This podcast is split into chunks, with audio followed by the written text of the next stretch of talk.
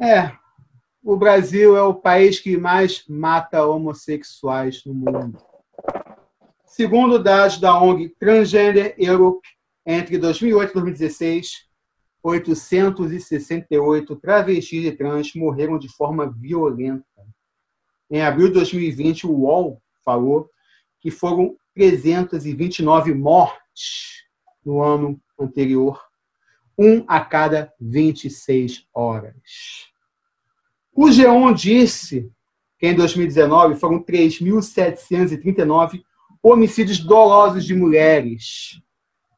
E o 314 dessas mulheres foram mortas serem mulheres. Chama feminicídio. É um a cada sete horas. Uma mulher a cada sete horas foi assassinada no Brasil. No último sábado, a médica Tiziana da Zambuja foi agredida porque quebrou o retrovisor numa, numa festa que estava acontecendo. Ela teve o joelho quebrado, teve a mão pisada, apenas por ter o seu direito de ficar em casa, em silêncio, enquanto estava dando festa do lado.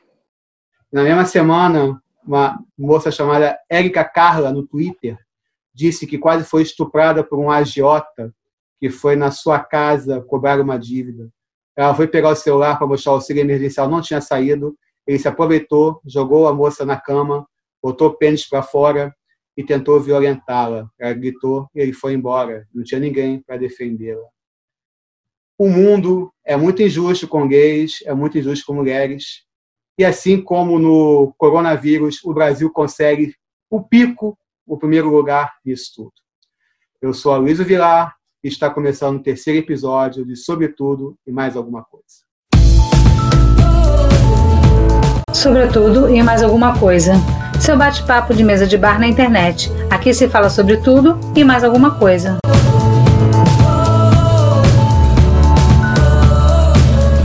Sobre tudo e mais alguma coisa, você pode acompanhar aqui neste canal do YouTube, pode acompanhar no aplicativo de áudio do Spotify, no Anchor, que a Luciana me ensinou que se fala Anchor e não Anchor.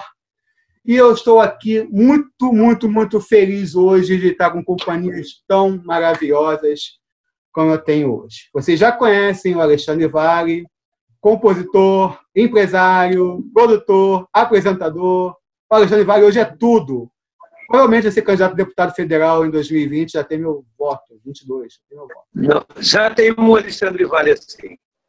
Marta Caminha, minha amiga, produtora cultural, também todo mundo já conhece, é o terceiro debate que ela participa. E temos dois convidados muito especiais hoje. Carolina Grimião, jornalista, uma grande militante do carnaval, antes que eu conheça a Carolina, já me ajudou muito. Agradecer aqui, não fisicamente, pessoalmente, mas virtualmente, porque ela já me ajudou pessoa que fez propaganda para mim, daí eu Matheus São Rodrigues, a primeira peça feita no Rio, ela fez propaganda para mim, colocou insights, tudo.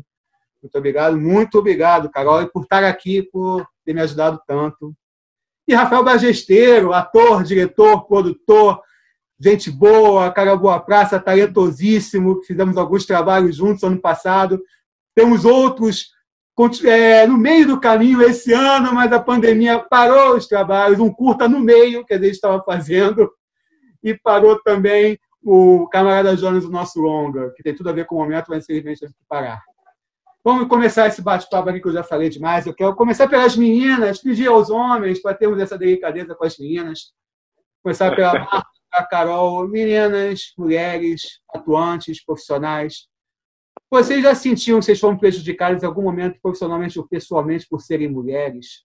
já aconteceu daquela brincadeira que vocês achavam que era brincadeira, depois vocês refletirem, veem que não era tão brincadeira assim, que poderia ser assédio. Como que é ser mulher no Brasil?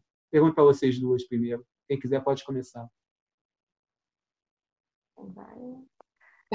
Bom, Bom, Luiz, boa noite. Boa noite. É, boa noite a todos os convidados hoje do programa. Um prazer estar aqui com vocês. Obrigada por me chamar para falar desse tema tão importante, tão atual né, que é tão bacana a gente poder trazer isso, que infelizmente ainda acontece muito e por isso mesmo que a gente precisa falar cada vez mais, né? A gente só consegue mostrar e mudar alguma coisa quando a gente leva para o grande público, quando a gente leva para as pessoas e quando a gente mostra a situação sempre de frente, né? Quanto mais a gente esconde, mais continua acontecendo. Quanto mais a gente mostra, mais a gente tenta encontrar soluções. E ser mulher no Brasil não é assim tarefa muito fácil, né? Na verdade, historicamente, se a gente for pensar nisso, nunca foi fácil. Né? Ser mulher sempre foi é, secundário, sempre foi é, considerado muitas vezes inferior, principalmente na cultura ocidental onde a gente está. Né? Hoje eu trabalho dentro de sala de aula, sou professora de história, além de jornalista, então eu atuo junto com muitos jovens, com muitos adolescentes, muitas meninas, onde a gente vê muito essa, esse, esse, debate muito próximo dos jovens, né? Meninas que estão entrando no mercado de trabalho, que estão aí querendo galgar uma profissão, né? Um lugar, um status, e enfim, enfrentam N situações aí na vida.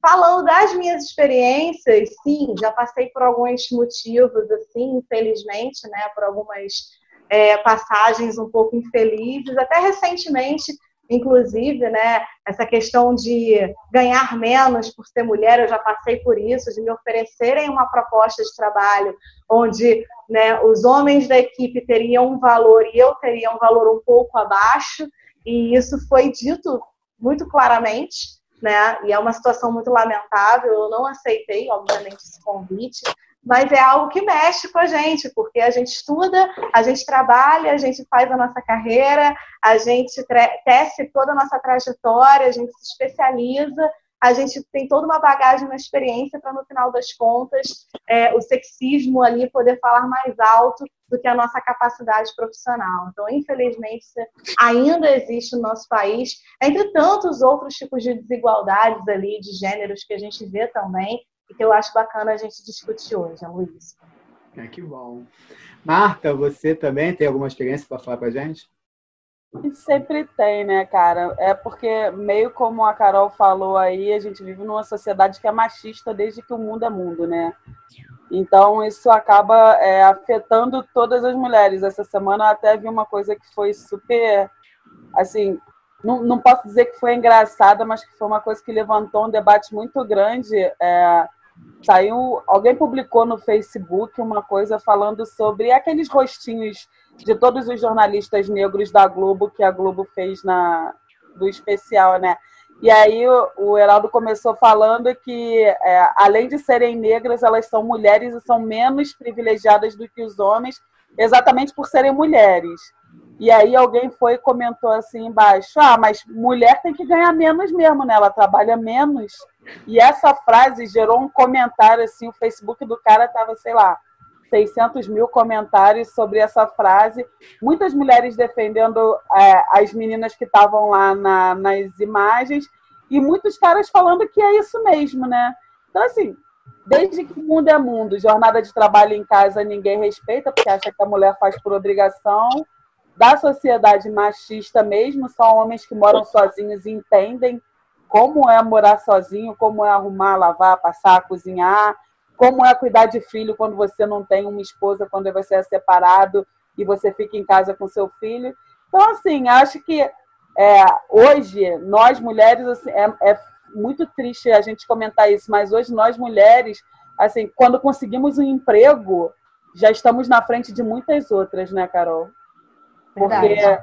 a fila a fila para o emprego é imensa e você chega lá, tem um monte de homem, três, quatro, e dificilmente elas são chamadas e eles vêm sempre na frente. Então, assim, todo mundo, todas as mulheres que eu conheço já passaram por essa situação e eu me sinto super privilegiada de poder ter a minha empresa, eu me sinto super privilegiada de poder é, abrir o meu caminho, poder fazer as coisas do jeito que eu quero, mas ainda assim passo, às vezes, por muitas situações dessas de, de, de homens chegar e falar: ah, essa ideia é legal, então eu vou executar. Tipo, pô, sua ideia é boa? Não, essa ideia é legal, ela é minha, entendeu? É, é acho que já ficou comum isso, né? E, além do mais, vocês duas, além do Alexandre e eu, o Rafa ainda vai entrar nessa área do carnaval, eu vejo o carnaval como uma área até mais machista ainda, porque nós temos as rainhas de bateria, temos as passistas, tem as mulheres que envelhecem, viram baianas, são respeitadas tal. Mas você não vê muito presidentes de são mulheres. A Regina foi de Salgueiro, ela sofreu ataques gravíssimos numa escola de samba, que eu lembro, que xingaram ela de puta, de um monte de coisa lá. Eu duvido que chegue num presidente de escola de samba homem e fale uma coisas que falaram para ela, que é mais fácil falar para ela. Não tem muitos puxadores mulheres. De frente, eu não lembro de nenhum. Você pode até me corrigir se eu estiver errado. Mas algumas de base, assim, mas de frente não lembro. Mestre de bateria não tem. E é, é um meio que parece que sexualiza muito a presença feminina, ou então vai no outro oposto, aquela senhora, aquela baiana tal. Mas eu vejo, eu fui compositor muitos anos, como Alexandre também, poucas compositoras mulheres também. É, eu vejo, eu sempre vi, eu sempre me incomodou isso. Quando eu liderei a Nação Insulana, eu falava isso com as mulheres. Cara. O nosso departamento feminino não pode ser só para fazer a festa, para cuidar das frutas, cuidar da feijoada, cuidar, não. Tem que ser fazer um planejamento maior para inserir a, a mulher no papel da escola de samba. Aproveitar que vocês estão aqui também pedir para quem escola de samba que esteja vendo, de sites de carnaval. Acho que tem que ser muito debatida a presença da mulher também na escola de samba, no carnaval. A Carol não falou, mas provavelmente já deve ter passado algum momento, algum trabalho de carnaval também que ela se sentiu desprestigiada em relação a homens. Não tem porque ela falar, porque ela é desse meio, ela pode querer se inserir de novo, então até é melhor não falar. Mas eu, eu acho que, que rola, deve rolar isso, deve rolar muito isso. Eu percebi algumas vezes, tanto na imprensa de carnaval, também na imprensa de carnaval, como, como compositor, como sambista mesmo, sempre muito observador. Eu observei que o carnaval é um dos meios mais machistas que tem. Eu quero falar com, com o Rafa agora. Rafa, que é assumidamente gay, né? Então, eu queria te perguntar, Rafa, você acha que você perdeu algum personagem na sua vida que poderia ser interessante por você ser gay, porque as pessoas perceberam que você era gay? Tipo, quando você se descobriu gay, não sei com que idade que foi que você percebeu, você, ah, acha que as relações das pessoas com você mudaram essas relações? Como que você vê, se vê nessa situação toda da... Será que o teatro é um local que abre muitas oportunidades para os gays, mas de repente alguns personagens podem não confiar em você por achar que você não, não vai dar conta porque é hétero demais. Queria te perguntar, Rafa, como é que é para você essa situação toda? É... Boa noite, muito obrigado pelo convite. Estou muito feliz mesmo de estar aqui falando sobre esse tema super pertinente. E eu, sinceramente, eu fico pensando assim, eu acho que as pessoas no meio cultural mesmo, vou falar que é do meu meio, que é meu lugar de fala mesmo, é, elas, elas tentam dizer que não, há, não existe esse preconceito, que não, não, não tem isso, que os personagens são dados por perfis e tudo mais.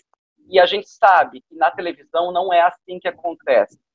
Muitas vezes a sexualidade do ator ela fala mais alto e acaba sendo sim um fechamento de portas para ele conseguir um personagem. Até porque, mesmo que você falou aqui, é, o produtor de elenco custa acreditar que aquele cara, talvez mais afeminado, vai conseguir dar vida a um personagem hétero, um machão, um vilão, um matador, e, e ele acaba tirando esse cara da circulação e até mesmo de um possível teste.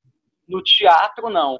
No teatro, acho que o teatro é a casa do ator mesmo, ele já leva todo mundo e tem mais empatia com o outro, mas também, ao mesmo tempo, eu acho que a gente está vivendo um momento que as coisas estão mudando, sim, claro, a passo de formiga totalmente a passo de formiga. Eu não posso aqui querer pintar o um mundo de cor-de-rosa e achar que está tudo certo, que está tudo melhor, porque não está. Tudo está melhorando, mas é muito a passo de formiga mesmo. Hoje você já vê uma abertura maior, você já vê novos diretores com novas visões, que, que veem mais o humano, veem mais quem é a pessoa, para depois escalar o personagem. E aí isso acaba não sendo um empecilho. A sexualidade acaba ficando em segundo plano, o que deveria ser, porque ator é ator, e o ator ele deveria poder interpretar qualquer tipo de personagem, independente da sua sexualidade.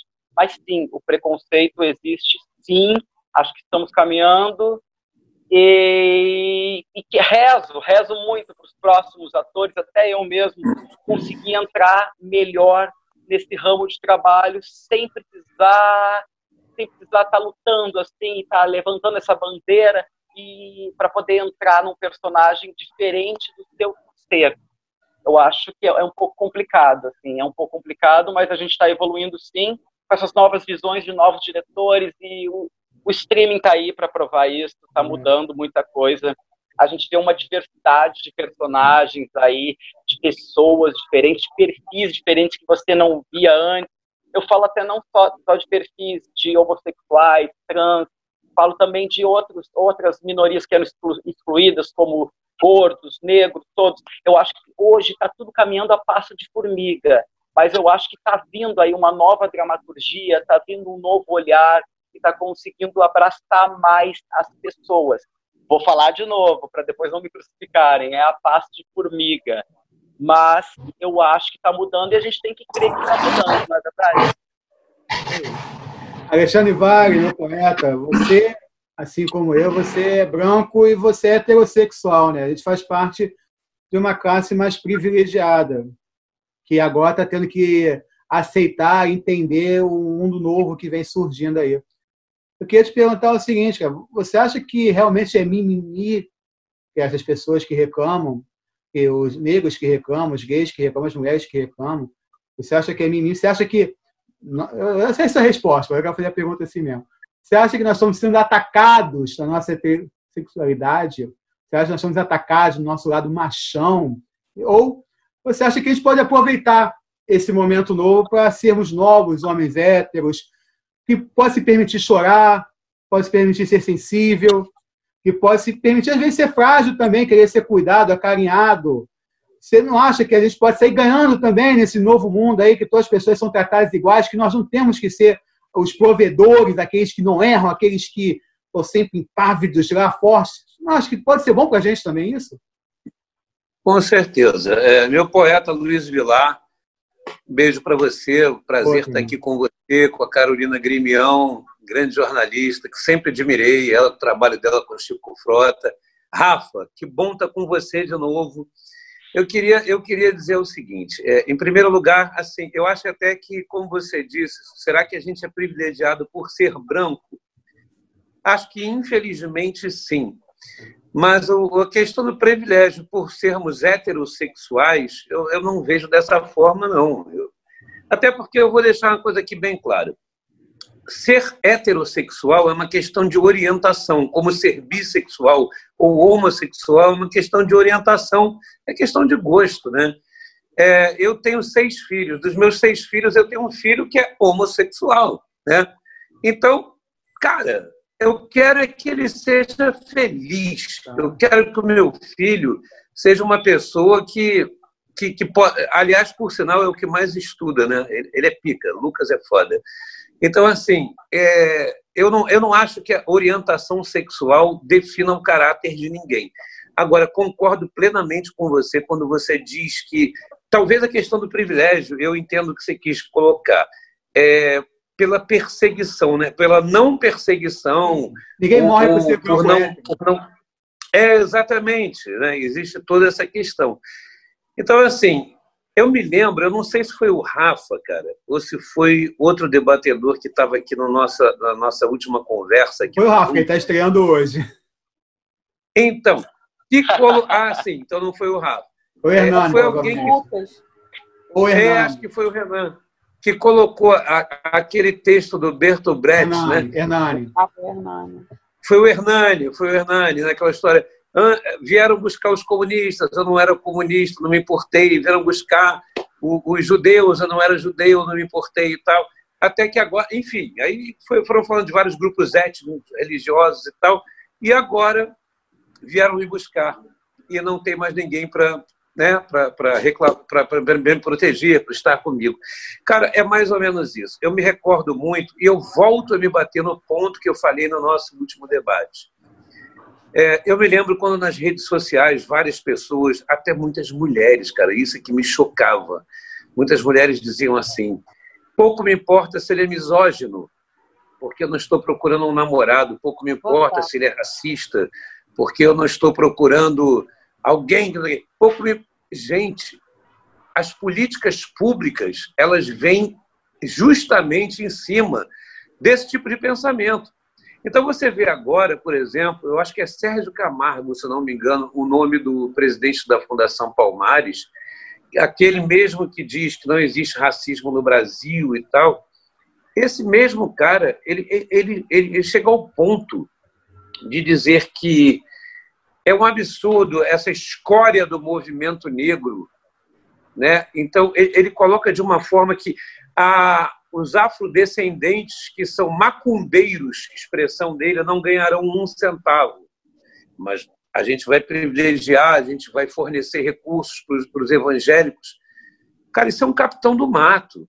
Né? Então, assim, quando você vê que o novo governo, pouco importa se é Bolsonaro, mas o novo governo ele está se direcionando em cima desse tipo de pensamento que acaba produzindo esse tipo de, de, de, diferenciação de, de como, como, como melhor explicar essa postura discriminatória, né? Então chega o presidente a um ponto de dizer assim tem que acabar o, o isolamento o isolamento social porque está havendo a violência doméstica está aumentando quer dizer a culpa da violência doméstica do isolamento né? Então, você começa a descobrir que realmente.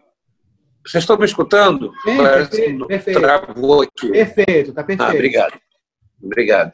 Então, você começa a ver que, na verdade, é, existe uma camuflagem, né? uma camuflagem desse fascismo. Porque o fascismo ele se retrata no machismo, ele se retrata na, na, na negação da, da, igualdade das pessoas, das raças, das etnias, dos, do, da, da, da, enfim, quando você começa a ver essa discriminação com os gays, com religiões e tal, é uma postura realmente muito, muito triste, né? Então, tudo aquilo que se falava antigamente de, ah, eu não procuro isso, eu não procuro aquilo, cara, você vê agora, por exemplo, um, um ministro da Educação que diz, eu não gosto do termo povos indígenas, povos ciganos, porque o povo é brasileiro. Eu coloquei isso também no nosso, no nosso último encontro aqui. Foi, é a mesma. Você lembra disso? É, é a mesma coisa de dizer assim: não existe raça negra, não existe raça não sei o quê, porque a raça é a raça humana. Isso é ridículo. É claro que existe. Eu, inclusive, ainda usei uma alegoria né, que pode, pode, até não ser muito feliz, mas é a mesma coisa que transportando para o mundo canino, por exemplo, você dizer assim, não existe a raça pitbull, não existe a raça poodle, não existe a raça pastor alemão, não existe, porque o que existe é a raça canina. Gente, pelo amor de Deus, né? não, não, não vamos confundir. Então, existe sim, existem para serem respeitadas. Né? Então, quando você vê no YouTube, eu, eu vou terminar porque eu sei que eu estou prolongando, eu só vou terminar agora. Quando você vê no YouTube, por exemplo, o, o Bolsonaro dizer, como já disse várias vezes, é, a democracia é o regime da maioria. Não, a democracia é o regime de todos. E aí que ele diz que pouco importa se, se, se o regime é laico, né? se a Constituição fala que, que o Brasil é um país laico, porque ele é cristão e todo mundo, a maioria é cristã e tem que ser cristã e acabou. Não é assim. A democracia, muito ao contrário. Por ser um Estado democrático de direito, a gente tem que respeitar as minorias, e essas minorias têm, sempre têm que ter seu espaço. E eu vou encerrar por aqui, porque eu sei que eu estou me prolongando muito. A gente mais adiante conversa um pouquinho mais sobre Mas, isso. Poeta, só quero discordar de você de uma coisa. Você citou o Javier, o Javier Bolsonaro, para dizer que foi sobre democracia. O Javier entende tanto de democracia quanto ele entende de física nuclear. Então, não tem, tem como usar o exemplo dele. Ele não sabe o que, é isso. Ele deve achar que democracia é uma marca de tênis ou uma marca de arma nova que vai trazer para cá quando liberar as armas. o Javier não sabe o que, é isso. É uma verdade, questão, concordo. Uma questão que eu queria abordar, achei muito interessante que vi na internet hoje. Que as pessoas que falam todas as vidas importam, quando alguém fala vidas negras importam, é a mesma coisa de, por exemplo, é, tá uma casa pegando fogo, o bombeiro ir lá para apagar fogo, aí alguém fala, todas as casas importam. Sim, todas as casas importam, mas aqui a casa está pegando fogo, não é a sua que está pegando fogo. Então tem que cuidar da casa que está pegando fogo. Primeiro cuide da casa que está pegando fogo, acabe com o fogo dela, salve essa casa e a gente pensa nas outras casas. Existem as emergências. Assim como eu tenho certeza, você vai concordar comigo, existe machismo e nós, homens, como o Hernani falou, nós somos machistas. Nós temos um quê de homofobia. não é errado a gente admitir que é. O errado é a gente não tentar aprender a não ser mais.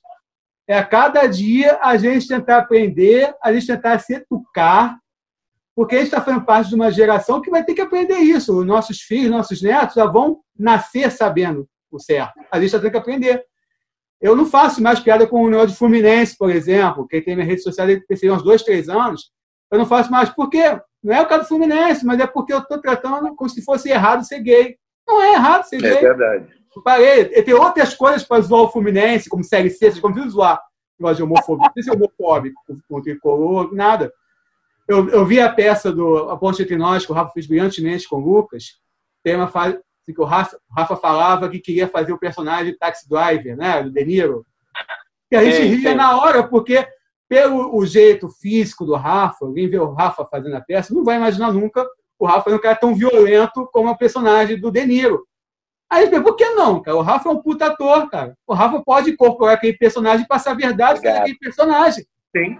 Ninguém nem pensar, imaginar que o ator possa ser gay, porque o, o ator, quando está em cena, ele não tem sexo, ele não tem credo, ele não tem nada. É o personagem que incorpora, ele pode fazer.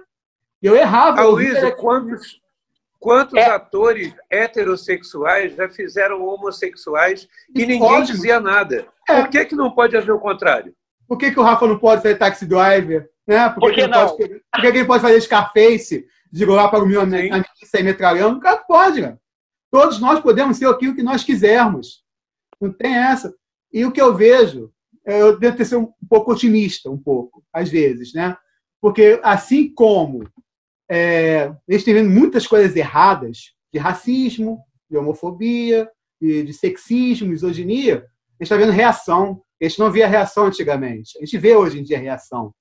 Né? A gente vê os gays lutando por seus direitos, as mulheres lutando por seus direitos, os negros lutando por seus direitos. A gente vê o caso pô, do Miguel, que aconteceu essa semana, a revolta que isso causou. Tanta gente, poeta sabe muito bem que eu estou falando, poeta tem uma perda dessa, do, do, neto, sabe a dor que é que essa moça está sentindo. Eu vi gente até do, do, meu convívio falar: ah, mas a mãe também estava errada, por que, que a, a patroa tem que cuidar se ela estava para trabalhar? A mulher foi tão apedrejada, tão apedrejada que teve que apagar a postagem. Existe uma reação, eu tento ser otimista. Assim como tem um ataque, tem uma reação. A gente tem alguns minutos nesse meu bloco. Vocês querem falar alguma coisa? Tá, tá aberto para quem quiser. Fala aí. Tem alguns minutos aí. Temos nove minutos já. Vamos lá. Eu, eu, eu, eu quero só fazer uma Fala. observação. Fala. É, eu acho que eu acho que voltando ao machismo, eu acho que o machismo ele está introjetado na gente realmente há muito tempo e a gente vem aprendendo muito a, a, a não fazer mais isso. Só que ao mesmo tempo eu acho que hoje também há um movimento de pegar carona no movimento do outro. Também. E isso a gente tem que cuidar, porque, porque tem o lance do lugar de fala. Eu não posso falar sobre a dor de um negro, porque eu não sou um negro, eu não tenho como saber o que ele sente na pele, o que ele passa todos os dias, o que ele sempre passou. Eu posso falar sobre a minha dor. Então a gente tem que tomar cuidado um pouco nessa, nessa pegada de carona no movimento do outro. Claro, eu não estou falando que a gente não tem que ser solidário ao outro. Eu só acho que a gente tem que tomar um cuidado um pouco no diálogo e no posicionamento, só isso. Mas tem também, Rafa, uma situação que é a seguinte: quando, quando a pessoa vira e fala vidas importam e não só as vidas negras, quando a pessoa generaliza, você não é branco, você não é preto, você não é rosa, você não é azul, você não é amarelo, você é ser humano, a generalização parece que abafa um pouco o sofrimento do outro e te, te bota num lugar de conforto.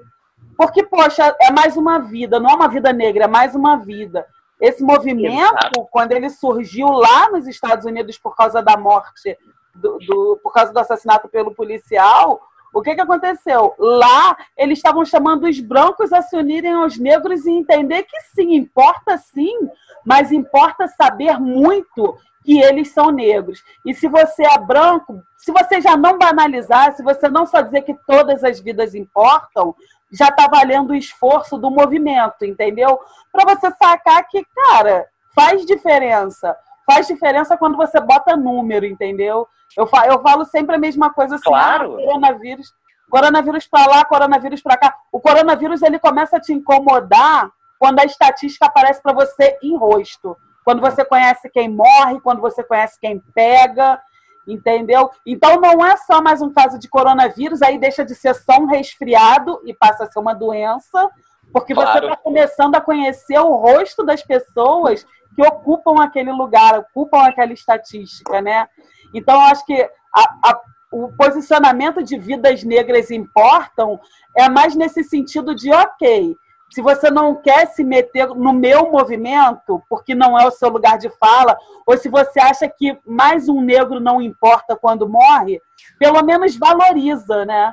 Porque não Exato. é só mais uma vida, é só mais uma vida negra, cara. E isso conta muito quando a gente está do lado de cá, né? Com é, certeza. Para não banalizar mesmo. É, vidas negras importam, vidas LGBTQ. A gente tem que dar nome aos. Do, dar nome mesmo. Sim, ao sim, claro. Nome, porque senão realmente é banal, como você falou mesmo, Marta. Realmente. Realmente. Generalizar tira a importância do ato e faz a estatística você comprar. Aí complementa a frase do presidente, pô, os brasileiros não sabem fazer estatística, vamos importar dos Estados Unidos, né? Quando você banaliza a estatística, não faz mais sentido para você. Quando você banaliza, quando você banaliza que não são só negros que estão presos, mas que são vidas humanas, não é só mais um negro que morreu, mas é uma pessoa. Ah, é. coitado, ele era gay. E? Exato, exato. Bom, o que, que a gente pode falar de um presidente que esconde os números de mortos, né? Que a gente está tá sabendo o que está acontecendo, né? E Já tá faz coronavírus que... depois, calma. É. Vai entrar nesse assunto, vai entrar. Carol, quer falar alguma coisa? É, eu quero só pegar uma carona aí no que o Rafael e a Marta falaram, que eu acho muito legal, porque essa questão da generalização. Quando a gente fala da generalização, a gente coloca todo mundo dentro de uma mesma realidade e dentro de um mesmo foco e a gente sabe que não é assim que a banda toca, né? Quando a gente dá nomes aos, aos movimentos, né, Vidas Negras Importam, importam, Vidas LGBTs Importam, a gente, na verdade, está falando que cada grupo tem uma história diferente, tem um propósito, tem histórias de vida, tem suas histórias mesmo dentro da sociedade, e que essas histórias, durante muito tempo, foram extremamente desiguais. Então, quando a gente bota todo mundo no mesmo bolo e diz que todas as vidas importam, a gente generaliza isso como quem diz: todo mundo parte do mesmo lugar e todo mundo tem as mesmas condições. E a gente sabe que não é assim. Né? Então, quando a gente coloca os nomes, é, as vidas LGBTs importam, porque a gente sabe que a realidade do LGBT é um tipo, que é um tipo de dor, que é um tipo de realidade, que passa por alguns preconceitos específicos. Quando a gente fala que vidas negras importam, é porque a gente sabe que a história do negro, principalmente no nosso país, é uma história escravocrata, é uma história de desigualdade social, é uma história. Ou seja, por isso que não dá para a gente generalizar. Porque a história da mulher também, né, que vai ter um outro perfil, mulheres negras que acaba também sendo um outro, né, um outro perfil, assim, vamos dizer, é, com outras características. Então é, é, bacana essa não generalização justamente por conta disso, porque a gente parte do princípio que cada um desses grupos está dentro de uma situação social diferente, com suas histórias diferentes, com seus é, é, motivos e trajetórias diferentes, e por isso a gente precisa olhar diferente, sim, a gente precisa olhar para esses movimentos, dando a voz para eles, que de fato eles devem ter, né? dentro das dores que eles sentem, dentro das realidades que eles vivem, enfim, e não colocar todo mundo no mesmo bolo, porque a gente não tem realidades completamente iguais, né? Infelizmente. Quer, quer falar alguma coisa, poeta? Em um minutinho? Não, só, acho que já está para encerrar, né? O, o, nosso tempinho, não é isso? 42. É. Então, só para ser do contra hoje, pode encerrar, porque eu não vou nem aqui. Encerrando. Você reclamou de mim. Não vão embora. Pode cortar para a gente começar, até porque eu ah. gostaria muito de pegar mais uma cervejinha tá aqui bom. no frigobar. Vai explicar para o nosso espectador que está encerrando o bloco. Vai embora não, vai embora não, que ó, o jornal já acabou, tá dando fim de tempo, é chato pra caramba. Ó, Teresa Cristina vai tentar matar a Criselda e vai sumir e vai voltar no final. Não precisa ver fim de estampa, não. Fica com a gente aqui, tá? Vamos que eu já vi. É. Vamos para o nosso comercial. Nós já voltamos já com o segundo bloco de Sobretudo e mais alguma coisa. Dia dos namorados chegou, mas nem todos os casais conseguem ficar juntos. Será que começar a namorar agora pode ser uma boa ou uma roubada? Namoro em tempos de pandemia. Mais um curta de comédia SDC Produções, sexta, dia dos namorados, 21 horas, aqui no canal. Voltamos com Sobretudo e Mais Alguma Coisa, episódio de hoje falando de minorias, e vamos mudar de assunto agora também. É, quem quiser conferir, como eu falei no primeiro bloco, nosso canal do YouTube, no Anchor, no Spotify. Se você entrar no nosso canal do YouTube, você vai ver alguns curtas bem interessantes lá também, tá? De comédia. Pode dar uma olhada lá que vocês vão gostar. Curtam, compartilhem e se inscrevam no canal. O canal está crescendo, graças a Deus. Um dia vamos ganhar dinheiro com ele também. É, só para é, complementar o primeiro assunto, para dizer que pelo menos como produtor, eu dou bons personagens para o Rafa, porque eu dei para ele um deputado escroto, safado, machista, né?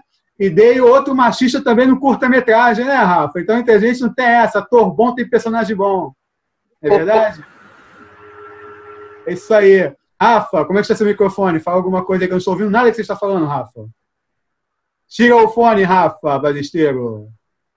Tira o fone que você não está falando. Ah, é isso aí, é isso aí. Eu, Rafa Balisteiro, como vocês sabem, é um grande ator, mas ainda não entendeu como funciona a internet. Mas tudo bem, no Teatro e Arrebenta podem conferir Rafa Balisteiro na internet. Enfim, vamos para o segundo assunto de hoje, que é o seguinte.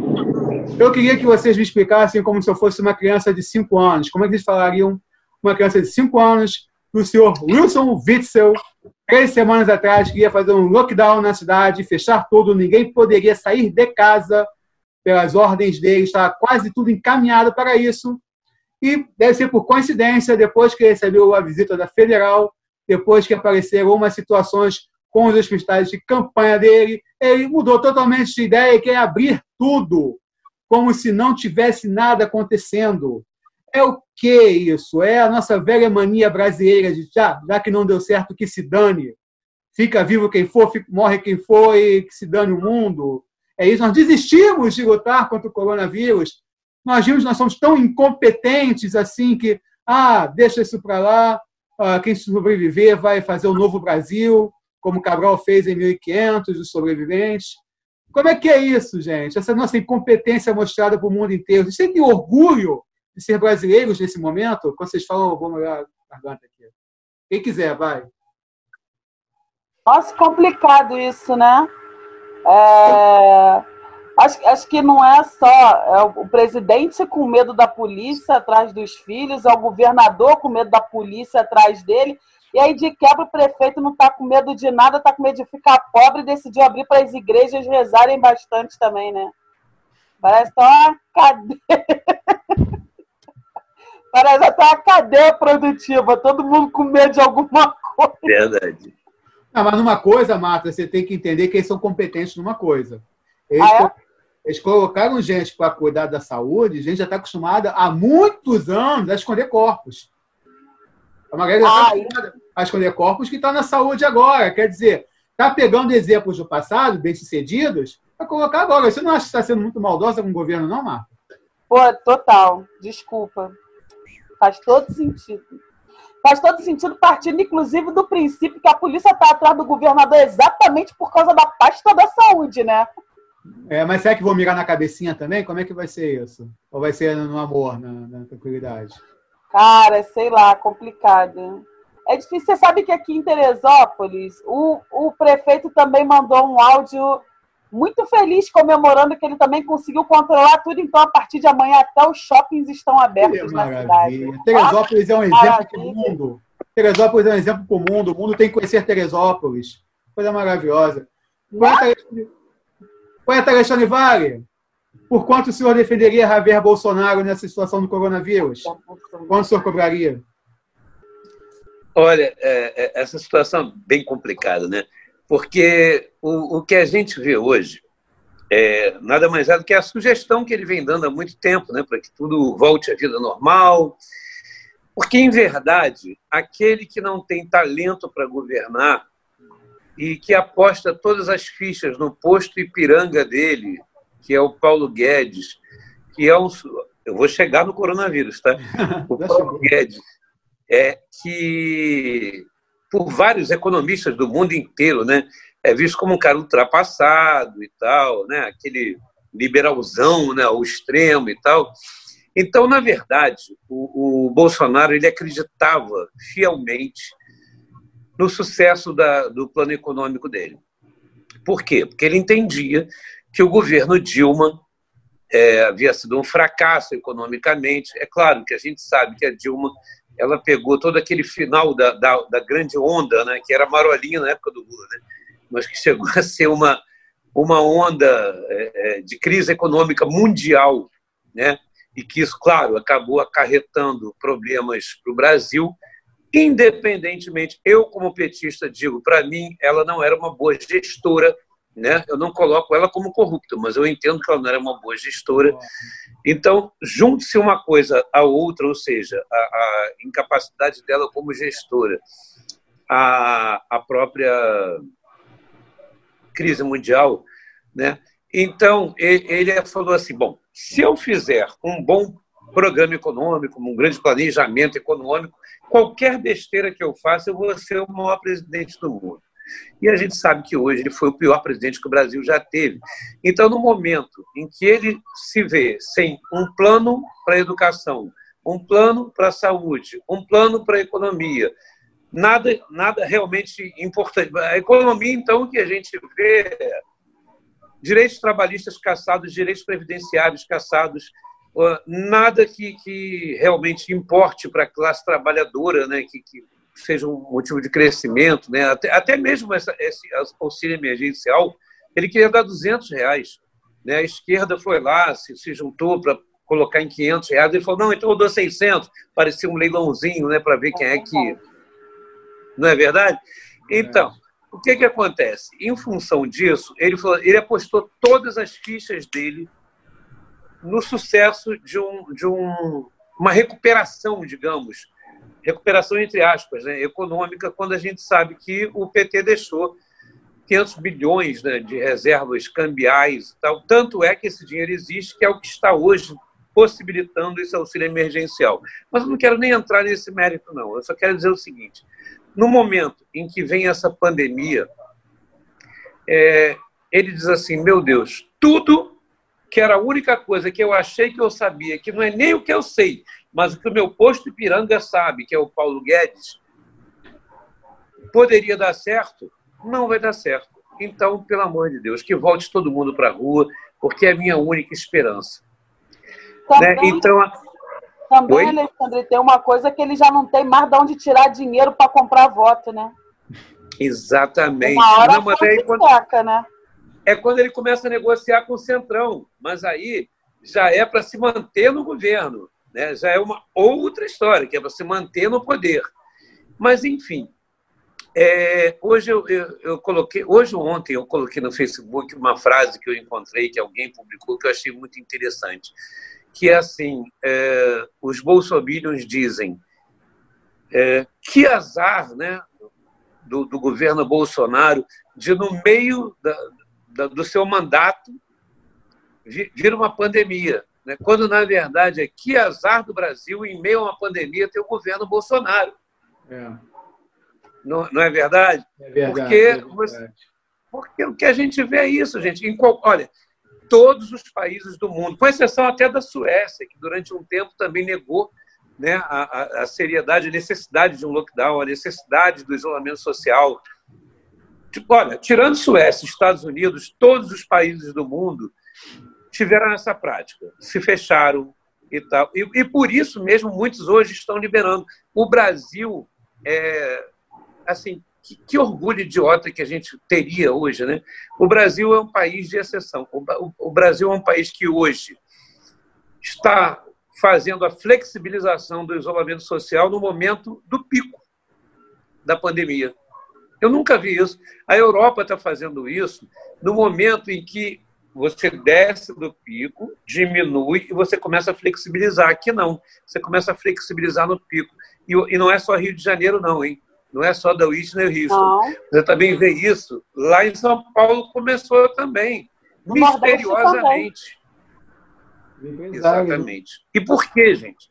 Agora, sim, por que, que se faz isso enquanto o pico não desce, gente? O pico não desce é ótimo, né? Por que, que a gente não faz isso? O pico não desce é bruxante, literalmente. Mas por que, Por que, que a gente não espera descer a curva para poder fazer o isolamento como em todo mundo se pratica? Porque não né? vai descer. Então, é, é, esse vai país descer. é um mistério. As pessoas, pessoas, não conseguem ficar em casa, parece ser uma coceira nelas, que elas não conseguem ficar em casa. O brasileiro ele só conseguiu ficar uma, duas semanas. Aí lá em cima, o Javier falou: não, tem que ir para a rua. Eles aceitaram e foram para a rua. Então, tipo assim, ficaram de saco cheio e foram para a rua, sem perceber o vírus está aí, cara. Não adianta, não adianta você ficar, fechar os olhos para a traição que está acontecendo, porque a traição está acontecendo da mesma forma. Não, não, adianta você estar doente, estar tá com suspeita de câncer e não ir no hospital, porque você achando que não vai no hospital vai sumir, não vai sumir. A pandemia está aí, mas só que as pessoas têm essa mania de achar que se ignorarem, se fecharem os olhos, não vai ver, não vai acontecer. O problema é esse, todo é esse. Esse pico não vai descer, infelizmente, porque as pessoas não deixam que ele desça. Poeta, você tocou num assunto, quando você se referiu à, à morte do meu neto, quando um netinho que eu perdi com três anos de idade. Né? E, e eu sempre disse para as pessoas o seguinte: perder um neto com três anos de idade, imagine a minha filha que perdeu um filho com três anos de idade. Né? Isso é aquelas coisas que a gente acha que só acontece com os outros. Verdade. Como quando Romário teve uma filha com síndrome de Down, que ele falou: por que eu? Por que eu? É a mesma coisa. É, é, é, é, a tendência que a gente tem de achar que certas coisas só acontecem com os outros. E o brasileiro tem essa mania de achar que tudo só acontece com os outros. E por isso o brasileiro está fazendo lá na comunidade churrasco na calçada, está tomando cerveja, a galera está indo para baile funk. E isso não é só em comunidade, não. Você vê a, a, os burguesinhos também da, da, da beira da praia, Sim. que já estavam há muito tempo correndo com, com máscarazinha verde e amarela. Mas Quando bota máscara. Quando bota máscara, é verdade. Né? Então, assim, a mania do brasileiro de achar que ele é super-homem é incrível, cara. Então, assim, é, é, eu acho que a gente tem que começar a ter noção da nossa própria fragilidade. É. E, a, e, o que mais é incrível é que nós já estivemos em quinto lugar, em quarto, em terceiro, estamos quase em segundo lugar. E no momento em que você vê que o primeiro colocado é os Estados, são os Estados Unidos, você começa a pensar o seguinte: quais são os dois países que nós estamos quase ultrapassando o terceiro colocado, os dois países que têm mais casos de, de, de, de COVID. enfim, de, de Covid-19 e de mortes por isso. Vai ser os Estados Unidos e o próprio Brasil, que são os dois que ainda falam em cloroquina e são os dois que negaram durante muito tempo a importância do isolamento.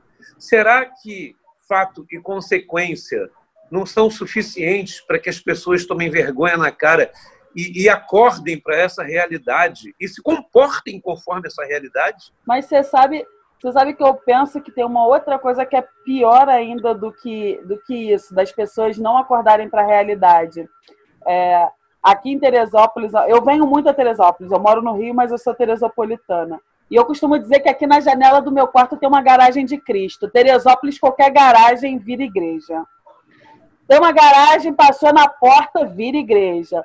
E por que, que essas igrejas funcionam tanto? Porque as pessoas têm carência de acreditar em alguma coisa. As pessoas Sim. precisam de fé. E não é todo dia que a porta da igreja católica bonita está aberta e que o Bispo Macedo também está aberto. As pessoas fizeram várias garagens de Cristo ao longo da rua. E o que é que esses caras vão abrir? Junto com o shopping center, as igrejas, as pessoas carentes de, de uma fé, ou as pessoas que têm muita fé e vão lá agradecer porque os familiares foram salvos, ou sofrer porque os familiares morreram? Você acha que alguém vai respeitar um metro e meio de distância da onde? Não É verdade. o nome disso é massacre coletivo, cara. Para mim já, já mudou de nome. É que, que eu falo, o Bolsonaro ele não é causa, ele é consequência. Não tem aquele filme Macunaíma que o Paulo José Concordo. o Grande Otelo, entendeu? Sim. Ele Macunaíma. É isso, o brasileiro está parindo lá e nasce Bolsonaro. Bolsonaro foi gerado por um ovo de serpente, abriu o ovo, é o Bolsonaro. Ele não é. Literalmente um herói sem caráter, né?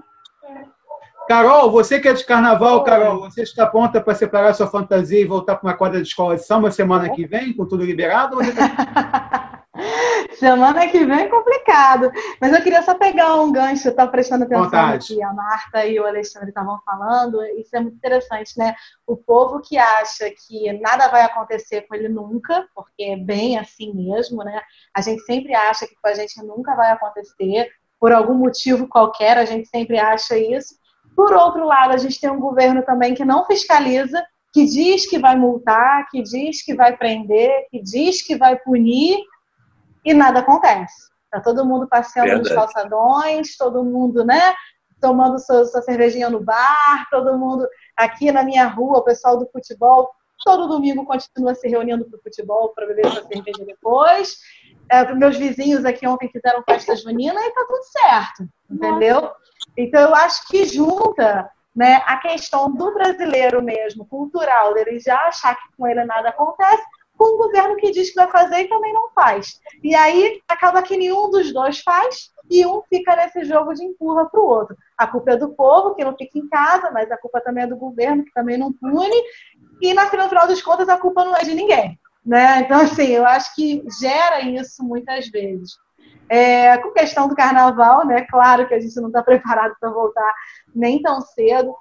E eu destaco muito as escolas de samba nesse período que a gente está vivendo, porque tem sido grandes polos de ajudas né, e de ações comunitárias para as suas comunidades, para as suas regiões ao redor. As escolas de samba têm feito muito né, o que o poder público não tem feito pelas comunidades mais carentes. Eu acho que é muito legal a gente poder falar disso também. Desde confecção de máscara, de EPI para profissional de, de, dos hospitais, né, da área da saúde, até doação de cestas básicas, alimentos, né, enfim, até consultas gratuitas na quadra também, já teve escola de samba fazendo isso. Então é legal a gente reforçar esse papel. Muito tem se discutido se vai ter carnaval, se não vai ter carnaval, enfim. É, eu acredito que vai ter carnaval, porque se no, pico, se no auge, se no auge do problema, todo mundo quando está fazendo festa, você acha que no carnaval as pessoas vão ficar em casa? Carol, alguém vai propor. Ó, escreve o que eu estou te dizendo. Alguém vai propor o carnaval sem público. Alguém vai propor isso, carnaval é. sem público. Todos desfilantes com a arquibancada vazia. Não vamos fazer isso no futebol? Espero que alguém vai propor isso. Pois mas, é, cara, propor até propõe, mas eu acho pouco, pouco provável porque mantém o Rio de Janeiro por um bom tempo, né? Essa grana do carnaval mantém o Rio de Janeiro por muito tempo, né? Faz até o efeito cantar pega no ganzê, pô, pega no ganzar, o grana do carnaval. Você acha que não vai ter aqueles mega blocos na, na orla? Eles vão dar o jeito deles. Não vai. Pois é, exatamente. Então, assim, é, é surreal. A galera do carnaval virtual vai se dar bem, não vai, não? É, verdade, verdade. Eu, eu nem ia falar assim, Eles são visionários, ah, cara. Eles já pensavam nisso há cinco anos atrás. Eles estavam lá na frente. Olha, gente. Eu não ia falar de carnaval acho, que vocês têm falado. Eu acho que falar ah. de carnaval hoje, quando nós estamos, ó, julho, agosto, setembro, outubro, novembro, dezembro, oito meses é muito difícil a gente fazer esse exercício de adivinhação quando a, a, a progressão das mortes ela não é aritmética, ela é uma progressão geométrica, né? É aquela coisa exponencial. Então, da mesma forma que você vê de uma semana para outra a coisa aumentar de uma forma gigantesca, você imagine que se não houver um cuidado realmente, não houver realmente uma, uma preocupação maior, a, a, essa pandemia vai ser uma multipandemia até fevereiro. Vai morrer tanta gente que não vai ter como fazer carnaval em fevereiro, ele vai ter que ser adiado. Agora, eu acho que até mesmo muito antes do carnaval, antes até mesmo do Natal, é, vai, vai ter que haver uma mudança de postura. Porque aí vai morrer ministro, vai morrer presidente, Deus queira, vai morrer muita gente que não vai dar tempo de ter carnaval. Gente, preste atenção, o negócio é muito sério. Sim. Então, assim, eu acho que o carnaval, se houver, não vai ser como a gente está imaginando hoje. A não ser que realmente haja uma mudança séria é, é, de, de, posicionamento das pessoas, dos governos e tal. Né? que, que comecem a não ver isso como uma questão política, porque não é uma questão política. Né? Só que está acontecendo, como você mesmo, poeta, colocou, que o Witzel está mudando porque está com medo da Polícia Federal. O outro está mudando porque está com medo de, de, bater de frente com o governo federal. Exato. vai chegar num momento que não vai dar para mudar. Agora, a Defensoria Pública da União entrou com uma ação pedindo que os dados voltem a ser fornecidos, porque é um absurdo o governo federal simplesmente dizer assim: olha, acabou, não vamos fornecer porque a gente não quer que o Jornal Nacional saiba. Gente, isso é ridículo, isso é escroto. É. Não existe outra palavra senão escroto. Até porque isso é um absurdo. Não existe isso no mundo inteiro. Né? Lugar nenhum do mundo se existe. Então, no momento em que isso chegar num ponto insuportável, ou vai ter que haver uma mudança é, do comportamento do governo, ou o governo vai cair, ou então realmente a população vai ter que tomar uma atitude e, e expulsar esse tipo de gente, porque não vai, não vai depois de carnaval, já não, já não vai ter festa junina, gente. É, a festa junina no Nordeste, nesse último ano, eu tive três vezes no Nordeste. A festa junina é o carnaval deles. É. Não vai haver a festa junina que eles chamam de São João. Parintins também é. foi adiado, a Flip foi adiada. é verdade. A Flip é novembro. Olimpíadas foram adiadas. Olimpíadas foi... foi adiada. Mas vai ter Campeonato Carioca. Campeonato Carioca né? é, estranho. É ridículo isso. Eu é, vou, é vou falar um negócio aqui, já que você estava assunto carnaval. Enquanto eu falo, eu pedi para o Rafa olhar seu microfone direito, que todas as vezes que tentou esboçar alguma coisa, não saiu nada. Olha se você está conectado aí. Enquanto digo que nós estamos gravando no domingo, né? Vai estar tá passando na terça, gravando no domingo. Que a Beija-Flor anunciou seu enredo hoje, que eu achei muito interessante. Empretecer o pensamento é ouvir a voz da beija-flor. A função da escola de samba, para mim, é essa: é falar do momento, é ser jornalista nessa hora, contar a história do momento que ela está vivendo. A Viradouro vai falar também da última pandemia, da Achei do cacete esse enredo da Beija-Flor também. Eu, a escola de samba, se eu sou de escola de samba, espera um pouco. Eu vou lançar enredo agora, não, cara. Tem muito assunto acontecendo aí. Eu imagino o que o Leandro Vieira vai fazer no carnaval próximo. Imagina. É verdade. No normal, se ele no normal já é virado no giraia, imagina num carnaval como esse. Como, o que, que ele vai aprontar? Rafa, como é que tá esse microfone aí, Rafa? Fala Não sei, coisa. melhorou. Tá ótimo. Melhorou? Rafa, como é que tá aí o Rio Grande do Sul? Conta pra gente como é que tá aí o Sul. Tá todo mundo em casa, tudo certinho? Como é que tá aí o Sul? Então, deixa eu te falar. Aqui tá uma, a flexibilização começou antes. Então, Mas eles cuidaram mais também, né? Vocês cuidaram mais Sim. aí também, foi? É, exatamente. Eu, tô, eu cheguei aqui dia 28 de abril, foi. Dia 28 de abril eu cheguei aqui e eu já vi que tinha outro cenário aqui no Sul já. Tinha um outro cenário, as pessoas estavam se cuidando mais realmente e o avanço de casos estava bem menor do que está no restante assim, do país e no Rio de Janeiro principalmente, porque eu saí do Rio de Janeiro para vir passar a quarentena aqui e eu saí muito assustado do Rio de Janeiro porque eu estava vendo a cidade assim horrível, assim. E eu cheguei aqui e eu senti um clima mais ameno. Claro que também não é um mundo perfeito. E agora as lojas estão todas abertas, todas, todas estão abertas. E aí, claro, uma de pessoas, vai entra cinco, seis pessoas, entra na loja, compra todo mundo de máscara, não pode provar nada, mas tá, assim o comércio está quase totalmente aberto, quase totalmente aberto. O que está menos, assim, são os restaurantes que eu tenho visto, bares, assim, tá, tá bem menos, mas o resto de comércio, roupa, vestuário, lojas, to, todo tipo de comércio, está tudo aberto, tudo aberto mesmo, usando máscara. E eu não sei se é o um mundo perfeito, não, porque eu fiquei muito assustado que eu tive no centro da cidade, nessa semana que passou agora, eu vi muita gente tem muita gente na rua, muita, mas muita gente na rua. Máscara, mas eu vejo que todos estão usando máscara. Todos estão usando máscara. Todos de máscara. Aqui, todos de máscara. Mas aqui... tem muita gente. E essa coisa.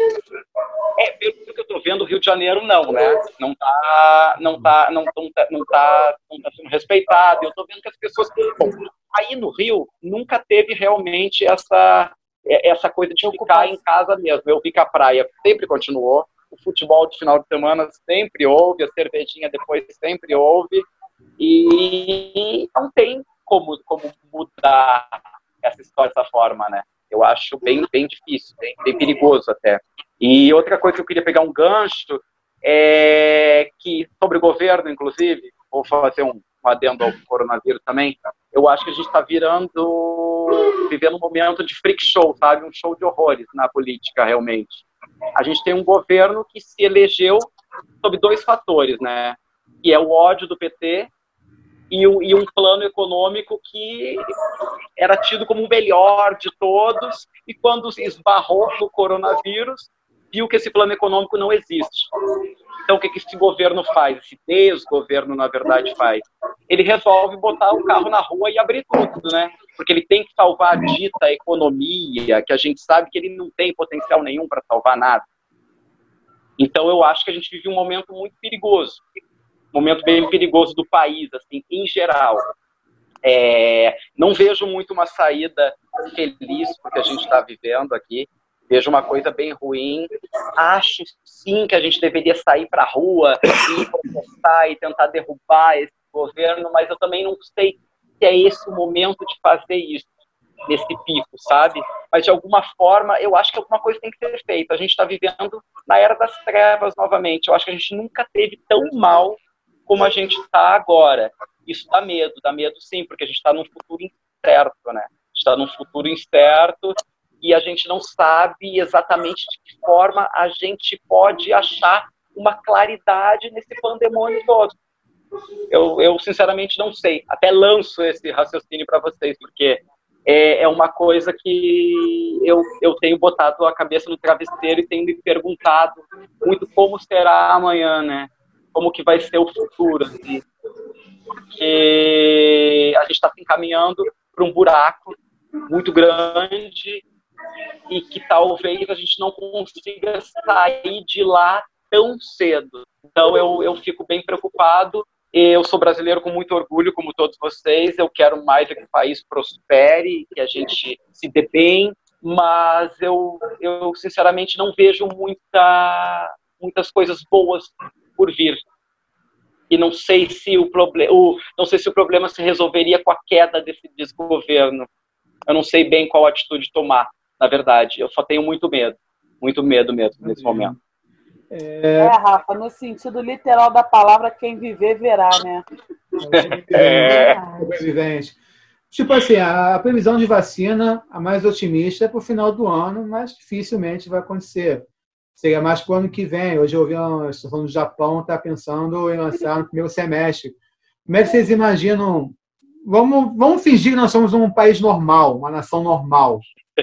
É, eu sei que é difícil a gente fingir isso, vamos tentar fingir. Baixou o pico, como disse o poeta, desceu a situação. Como é que vocês agiriam? Vocês teriam coragem de ir a restaurante, sabendo que existe a doença ainda, mesmo menor, mas existe risco da segunda onda tal. Vocês teriam coragem de ir a restaurante, de encontrar com as pessoas, vocês iriam sem máscara, com máscara. Nesses últimos minutos do bloco, eu queria que vocês, de forma concisa, contassem pessoalmente como é que vocês se imaginam quando for realmente liberado. Poeta, se me permite, até antes de falar sobre isso, acho que a gente tem uma questão um pouquinho mais profunda sobre isso, que é a questão do capitalismo, a questão do marxismo, é, isso tem tudo a ver com o que a gente está conversando agora. Né? Então, o, o, o Rafa estava colocando essa questão da, da de, de, tudo isso que está tá, tá, tá ocorrendo né, em função da, do pensamento do governo hoje e tal. Então, vamos lá, gente. O que é que o capitalismo de Adam Smith coloca? Né? Que o Estado não tem que, o Estado tem que ser mínimo né? A iniciativa privada tem que estar liberado, enquanto o marxismo prega o quê? Que o Estado tem que ser o Estado interventor, aquele que acomoda os conflitos de interesse que ocorrem dentro da sociedade. Ok. Por que, que eu estou colocando isso agora diante da sua pergunta, que aparentemente não tem nada a ver com o que eu estou comentando? É porque nesse momento, se você não tem um Estado que tem um SUS, um Estado que tem um sistema único de saúde que congrega município, Estado e União Federal, você já imaginou com o mínimo que a gente tem de testes, que a gente não teria mais nenhum, porque seria tudo da saúde privada. Em que como nós estaríamos? Qual seria o nosso status quo hoje em termos de, de prevenção, em termos de controle da, da, da, nossa população? O marxismo, por sua vez, ele prega o seguinte: as pessoas confundem stalinismo com comunismo, com, com socialismo. Eu não estou pregando nada disso, estou dizendo o seguinte: uhum. o que, que Marx dizia? Todos nascem iguais e devem ter oportunidades iguais. É daí que confundem a meritocracia. Oportunidades iguais. Muito bem. Se a gente tem que ter oportunidades iguais, a gente tem que ter chances iguais, até para um tratamento no momento de pandemia. Não é verdade? Muito bem. Então, se, se, isso, se isso realmente ocorresse, a gente não estaria passando por essa situação né, que, o, que o Brasil está passando hoje. Porque, na verdade, é, o que se vê hoje é uma injustiça flagrante. Né? Aquele que pode fazer um teste hoje e pagar 350, 400, 450 fazer um, um teste, ele pode detectar mais rapidamente. O outro chega na UPA e a UPA diz assim: você está com febre? Não, volta para sua casa e vai se tratar e toma aquele remedinho ou outro. Né? Então, assim, eu acho que tudo, na verdade, tem a ver, sim, com essa questão ideológica. E a questão ideológica, que eu digo, não é por uma discussão política em meio a uma pandemia por mera discussão política ou partidária, mas por uma questão de, de postura. Porque quando as pessoas dizem para mim assim, Alexandre, política não tem nada a ver com saúde, tem sim. Porque a saúde pública tem tudo, ela anda de mãos dadas, a saúde pública, com a política. Né? Porque você, você veja bem, por que, que os Estados Unidos hoje, que é o país mais poderoso do mundo, é o país que tem o maior número de casos? Exatamente por não ter uma política de saúde pública. Porque lá tudo é privado. Eu tenho duas irmãs que moram lá. Uma mora em, em Atlanta, outra mora em Miami. Então, o, o problema é seríssimo lá. E aqui, o nosso presidente quer abraçar a cloroquina, que é abraçar o Trump, que, por sinal, deu-lhe um esporro né, recentemente pela postura que a gente está tendo. Agora, a sua pergunta foi exatamente sobre o que, poeta, para terminar o bloco? Você vai, o, senhor vai ter, o senhor vai ter coragem de ir para a rua viver uma vida normal antes da vacina? Como é que vai ser? Eu acho que depois que eu me estendi tanto em falando sobre o que eu falei, eu não me julgo no direito de responder isso nesse bloco. Eu acho que todos nós podemos conversar sobre isso no próximo bloco, até porque eu acho que eu consumi mais do tempo do que deveria. Tá bom, no próximo bloco vocês vão responder essa pergunta e depois as considerações finais. Já voltamos. Em tempos de pandemia, todas as organizações resolvem aderir ao trabalho em casa, todas mesmo. Home Office, curtas de comédias que você assiste aqui no canal STC Produções no YouTube. Tudo isso. Se por um acaso essa vacina não acontecer, é. Ah, eu, eu acho que vacina. Aí você vai pendurar bandeirinha de festa junina na árvore de Natal, ganhar coelhinho da Páscoa de presente de Natal. É, senão. Uma boa ideia seria o Réveillon por live, né? Faz a festa de Copacabana através de live. É porque, gente, porque assim, eu até acredito que se realmente não tiver uma cura e a coisa ficar tão grave a ponto de, enfim, né, morrerem mais milhares e milhares de pessoas, é, claro, o, carnaval oficialmente ele pode não acontecer, né? O desfile, é. a venda do ingresso, né? Aquela coisa oficial. Mas extraoficialmente, gente, vocês acham que as pessoas não vão para as ruas? Tá no é. calendário? Até porque a data do carnaval já está lá, né? A data não vai mudar. Aquela data de carnaval é coisa de, do, do calendário, não tem jeito. Tá a data já está lá e a data já está lá. E no pico do negócio, as pessoas estão nas ruas. Você imagina até fevereiro, que, sei lá, com oito meses pela frente, como é que já não vai estar? Tá? Né? Se as pessoas estão relaxando agora com três meses, imagina mais oito meses lá na frente. Verdade. Quem vai estar? Tá? Cara, mas, mas já parou para pensar eu só, eu só tô pensando assim, amanhã abre tudo, né? No Rio, aqui em Teresópolis, São Paulo, não sei o quê. Tô parando para pensar daqui a 20 dias, né? Passou o período de incubação Nossa. do coronavírus. Pois eu quero é. saber onde é que vai ter vaga no pronto-socorro, Pois é. Por isso que eu acho que a coisa tá assim oscilando muito, assim. Por isso tá muito incerto, né? Porque a gente é não verdade. tem realmente como saber. Talvez. E, se você também parar para pensar que os caras dizem que isso aí é o coronavírus 19, que é uma mutação de não sei o que, de não sei o que. Uhum. Vai, vai que daqui a 20 dias já, já virou mutante de novo isso aí. Né? Era vai mudando, né? É, todo mundo aí? Exatamente. Normal. Fala alguma coisa, Rafa, alguma coisa, Alexandre? Fala alguma... Não sei, eu acabei, acabei de entrar agora. Você, Rafa, tudo ok? Tudo ok?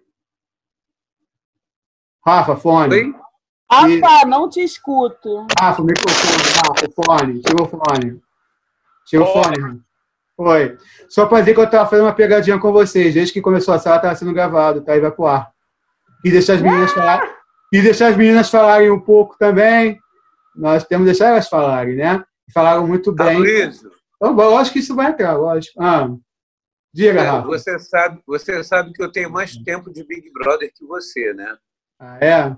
Já sabia que eu estava é, gravando. Porque, não, é porque eu sou mais velho, então por isso que eu fiquei calado o tempo todo. Eu sabia que você estava fazendo uma pegadinha. Aloysio Bial. Negócio aparece é... gravando lá em cima, no mesmo lugar que aparece para mim o tempo que falta. Ah, vocês viram? Vocês viram que apareceu? Então... Ah, ah, eu vi. Eu vi, eu falei assim, tá gravando. Então por isso vocês falam tão bonito, tá certo. Galera, o nosso tema tá muito atual mesmo, porque eu aproveitei esse intervalo para entrar no Twitter, nos Trending Topics está Justiça por Maria Eduarda. Uma menina de 15 anos sumiu no sul de Minas na terça-feira, apareceu o corpo dela nesse momento aqui. Uh, parece que ela foi estuprada, foi estrangulamento, 15 anos, já tinham vendido o celular dela em boca de fumo já, e está nos trending topics do Twitter nesse domingo à noite, que acharam o corpo dela, então Justiça Maria Eduarda. Infelizmente, é aquilo, né? São sete por hora, né? A Maria Eduarda foi uma das sete da última hora. Enfim, vocês querem falar, então, como é que vai ser para vocês a vida voltando agora? Voltando, né? O que, que vocês. O é o último. Como é que é para vocês a volta aí? Vocês vão ter medo? Como é que é? Eu acho... No alto, mas quando começar a descer. Eu acho que, assim, para a área que eu atuo, e até eu acho que para Carol e para o Rafa também, é uma coisa mais complicada, né? Que nós estamos falando de evento, nós estamos falando de sala de aula, nós estamos falando de teatro, e por mais que o shopping center abra, por mais que o futebol seja permitido, por mais que se autorizem muitas coisas, eu acho que a pessoa não vai para um teatro, para um espaço fechado, a pessoa não vai para uma sala de aula, assim. Se a gente tivesse se os, se os governantes tiverem pelo menos tivessem pelo menos 50% de certeza que essa reabertura estava sendo boa, eles já estariam falando nesse primeiro momento em, olha, semana que vem as escolas estão funcionando. Cara, segurança zero e é a conversa que a gente teve na semana passada que o Lucas participou, né, cara? Foi muito é, rápido. Você, você reservou o teatro e tudo mais, mas mesmo que os seus amigos sejam muito seu, seus amigos, você não vai ter coragem de botar esses caras numa situação de de apreensão, né? Porque você não sabe assim, eu vou para um teatro de máscara, eu faço a minha parte, mas o coleguinha aqui do lado não vai fazer a parte dele. Eu faço a minha parte, mas o teatro já mudou os filtros. O teatro já fez tudo que precisa para se adequar às normas de segurança. Não sei, eu acho que eu, Marta, a princípio, até porque eu tenho pessoas muito próximas de mim que, que são rostos na estatística, e gente que morreu, e gente que ficou muito mal, e gente que viveu. Então, assim, eu acho que eu, Marta, não teria coragem de ir para a rua nesse primeiro momento, não. E Carol? É, eu acho que assim, tendo a obrigação de ir trabalhar, né, de não estar no home office, a gente vai acabar, de certa forma, se adaptando, né, com essa questão da máscara que a gente já usa, no primeiro princípio ali com um pouco de medo, trabalho, casa, casa, trabalho, mas se a gente for percebendo que a coisa está naturalizando, que as pessoas realmente estão relaxando, e que está tudo voltando ao normal, a tendência vai ser realmente tudo voltar ao normal. Claro que é, com alguns ambientes, como a Marta falou, a gente ter um pouco mais de cuidado, ambientes mais fechados, que aglomere mais gente. Eu trabalho hoje dentro de sala de aula, então é uma incógnita saber disso, né? No, no, no instituto que eu trabalho, são 1.500 adolescentes por dia, né? Então, assim, imagina a loucura que não é isso. E a gente fica muito preocupado, né? A gente fica realmente muito preocupado de entender como é que vai ser esse processo. Será que vai ter máscara para todo mundo? Será que todo mundo vai se cuidar com álcool gel? Será que todo mundo vai manter aquela organização ali todos os dias, o tempo inteiro? Ou será que isso vai ser na primeira, segunda semana? Daqui a pouco todo mundo já esqueceu e, ai, gente, vamos viver. A máscara incomoda, o álcool gel esqueci de comprar, acabou. Sabe? Será que essa coisa não vai também tornar banal? Né? Esse é o medo, na realidade. Eu acho que é uma tendência a gente ir voltando para a vida, mas, por outro lado, eu não sei até que ponto isso vai ser bom, sabe? Eu é acho muito certo. Rafa? Fone, Rafa. Fone. Tira o fone. O fone, a voz não está saindo, não. O fone aí. Quanto ele ajeita, poeta? Manda aí, poeta. Fala, dá a tua opinião é. quanto o Rafa ajeita ali. Acho que foi. Foi, Rafa? Fala alguma coisa aí. Não. Poeta, Não. manda aí. Alexandre Vale. Vamos lá. Vamos lá, gente. É, em primeiro lugar, eu, eu acho assim que a gente tem que. A gente tem que pensar no seguinte: olha, para que tudo volte ao normal, é, primeiro a gente, o importante é nós sabermos o que é o normal. Eu acho que o grande problema é voltar ao normal, porque o normal não deu certo. Né? A gente tem que inventar um novo normal. Eu acho que o, normal do egoísmo da sociedade foi o que permitiu que a pandemia chegasse ao ponto que chegou. Aliás, foi o que permitiu que a epidemia virasse pandemia.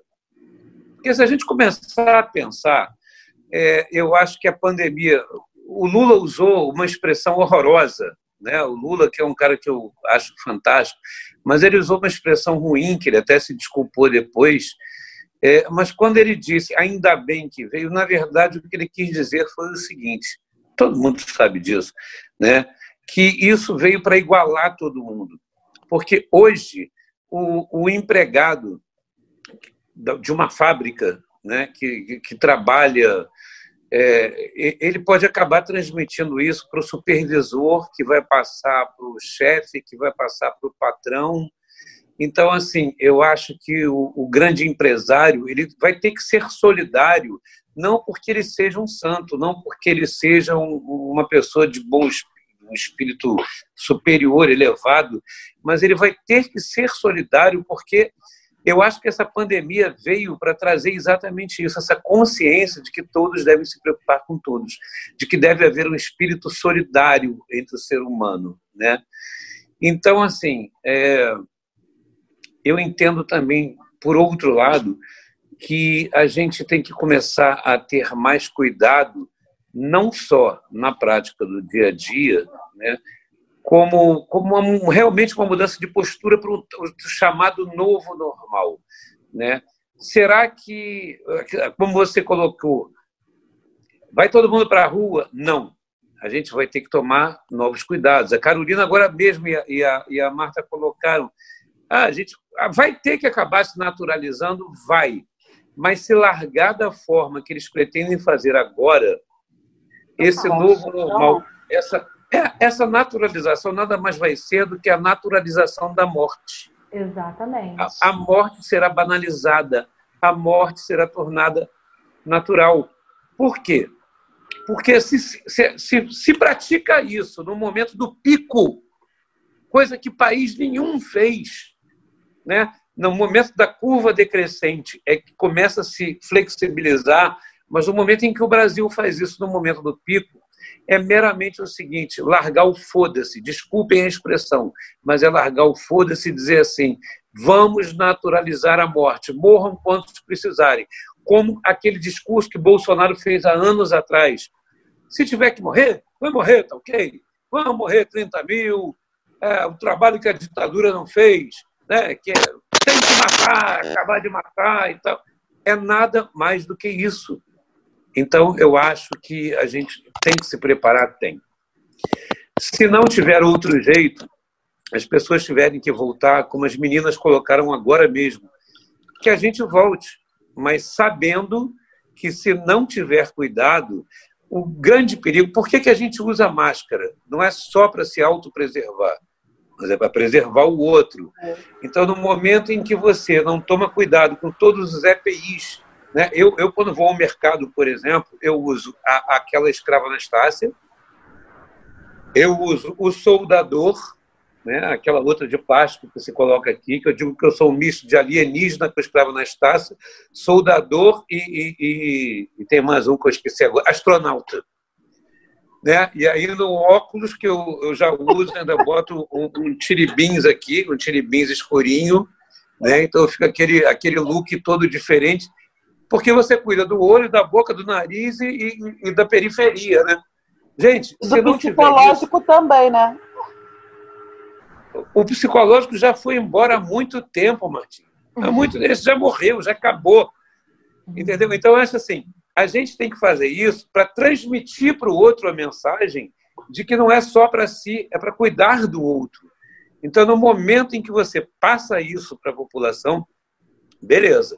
Agora, no momento que, que as pessoas começarem a achar que estão fazendo isso meramente para cuidar de si próprio, a pandemia não vai servir de nada porque vai continuar a mentalidade egoística de achar que cada um deve cuidar de si próprio, quando na verdade isso veio para que cada um aprenda a que todos somos iguais. A filha do dono do Santander falou: meu pai, com todo o dinheiro que tinha, ele morreu pela única coisa que todos nós temos de graça, que é o ar. Ele morreu de falta de ar. Então, se dessa vez a humanidade aprender, não aprender, não adianta nem devolver para os índios, porque os índios vão ter morrido de Covid-19, porque esse governo não está nem aí para os índios. Não devolve para ninguém, não. Devolve para Deus, explode o planeta, volta o Big Bang, Big Bang e, e, e começa tudo do zero.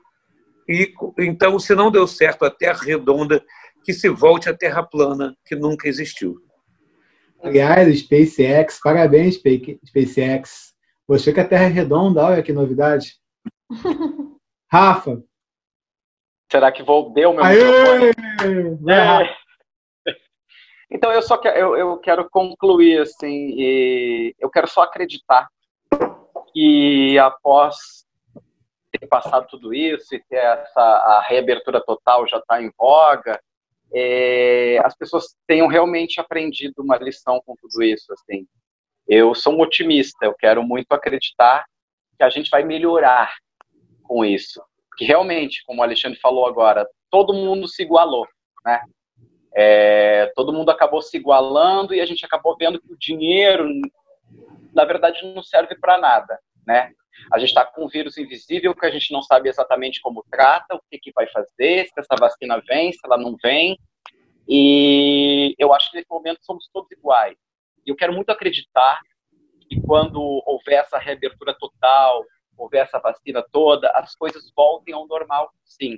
O meu setor, que é a cultura, eu como ator, eu fico pensando mesmo, montar um espetáculo nesse momento, quando já tiver a reabertura, não sei. O teatro ele já nunca teve muito público. A gente sempre sofreu muito para botar público dentro do teatro. E eu fico pensando, após isso tudo, como que a gente vai fazer?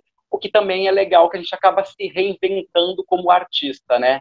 Mas a minha reflexão é: espero que todos possam melhorar com isso. A gente precisa melhorar, a gente precisa tirar uma coisa boa disso tudo, porque realmente a sanidade mental, ela, essa aí já escapou pela janela há muito tempo já. A gente já surtou, já ressurtou, já está de volta melhor e às vezes pior. É, é realmente uma montanha russa. Eu me sinto às vezes uma montanha russa assim desgovernada. E eu acho que todo mundo está meio que nisso. E eu espero que as pessoas melhorem com isso, tirem o melhor dessa treva toda que tenha se abatido sobre nós. Acho que é isso. É, coisa é dinâmica, né? Tem gente que está vendo na terça, que é na estreia, terça, nove e meia. Tem gente que pode ver depois, que vai ficar no canal, mas está gravando no domingo. São 23 e 13 agora. E saiu o índice de hoje das mortes, né? Foram 1.382 mortes registro de mortes nesse domingo. Nós chegamos a 37.312 no total. Então, talvez, quando você estiver vendo esse programa na terça-feira, infelizmente, tenhamos chegado aos 40 mil. Infelizmente, né? Eu tinha prometido encerrar, mas não tem como a gente não tocar no assunto do menino Miguel, que caiu da janela, né? Do nono andar. Menino 5 anos, eu tenho filho de 4 e tenho filho de 6, né? Então, eu não vou fazer pergunta, não. Vou perguntar se alguém quer falar alguma coisa sobre essa história e deixar à vontade, né? E só para dizer que talvez a vida dessa mulher, que é a dona né, da situação, pode ter se arruinado se ela tiver um pouco de humanidade, mas com certeza a vida da mãe se arruinou. E por que, que essa mulher não podia levar ela mesma os cachorros para passear e fazer seu xixizinho? Né? Quem quiser falar sobre o assunto aí, fica à vontade. É, é, vou falar. Eu, é, é uma coisa. Esse assunto ele, ele me deixou muito mal, assim, porque eu fiquei. Eu vi numa rede social as pessoas julgando muito a mãe do menino. E eu fiquei muito chocado com isso, porque a gente vive uma extrema falta de empatia, né? A gente fica vendo, se você for analisar, essa patroa, ela estava uma manicure em casa, ela estava com duas empregadas domésticas em casa e a criança. Então, ela já estava em contravenção já. Ela já sabia o risco que ela poderia estar tá causando nesses funcionários já. Então, ela já é uma passível, não sei se criminosa, mas ela sabe o que poderia ter acontecido. E que tipo de pessoa bota uma criança de 5 anos num elevador sozinha e aperta o número 12? É isso que eu fico pensando. Ela faria isso com o filho dela? ela, ela faria isso com o filho de alguma amiga dela? Não. É aí que a gente pensa. Vidas negras importam, né? A gente isso. falou sobre aquele diálogo. Por que, que ela fez isso com esse menino? Ela relativizou ele. É o filho da empregada, é o menino negro, que tem menos valor do que o filho dela, do que o filho da amiga. Então, essa mulher, para mim, é uma, é uma criminosa. Sinceramente, os 20 mil reais que ela pagou de fiança eu fico chocado, eu fico engasgado com o que está acontecendo aqui. E realmente eu vi também o diálogo da mãe do menino falando, se fosse ela, a cara dela estava estampada em todos presa. os lugares, porque é negra, e, e, e estaria, ela estaria sendo massacrada. Eu não estou vendo, eu não estou vendo esse massacre, eu não estou vendo essa cobrança sobre essa mulher, sabe? Sobre essa mulher branca, rica, cheia de, de, de, de privilégios que essa outra mãe negra jamais terá. Então eu. Rafa, eu...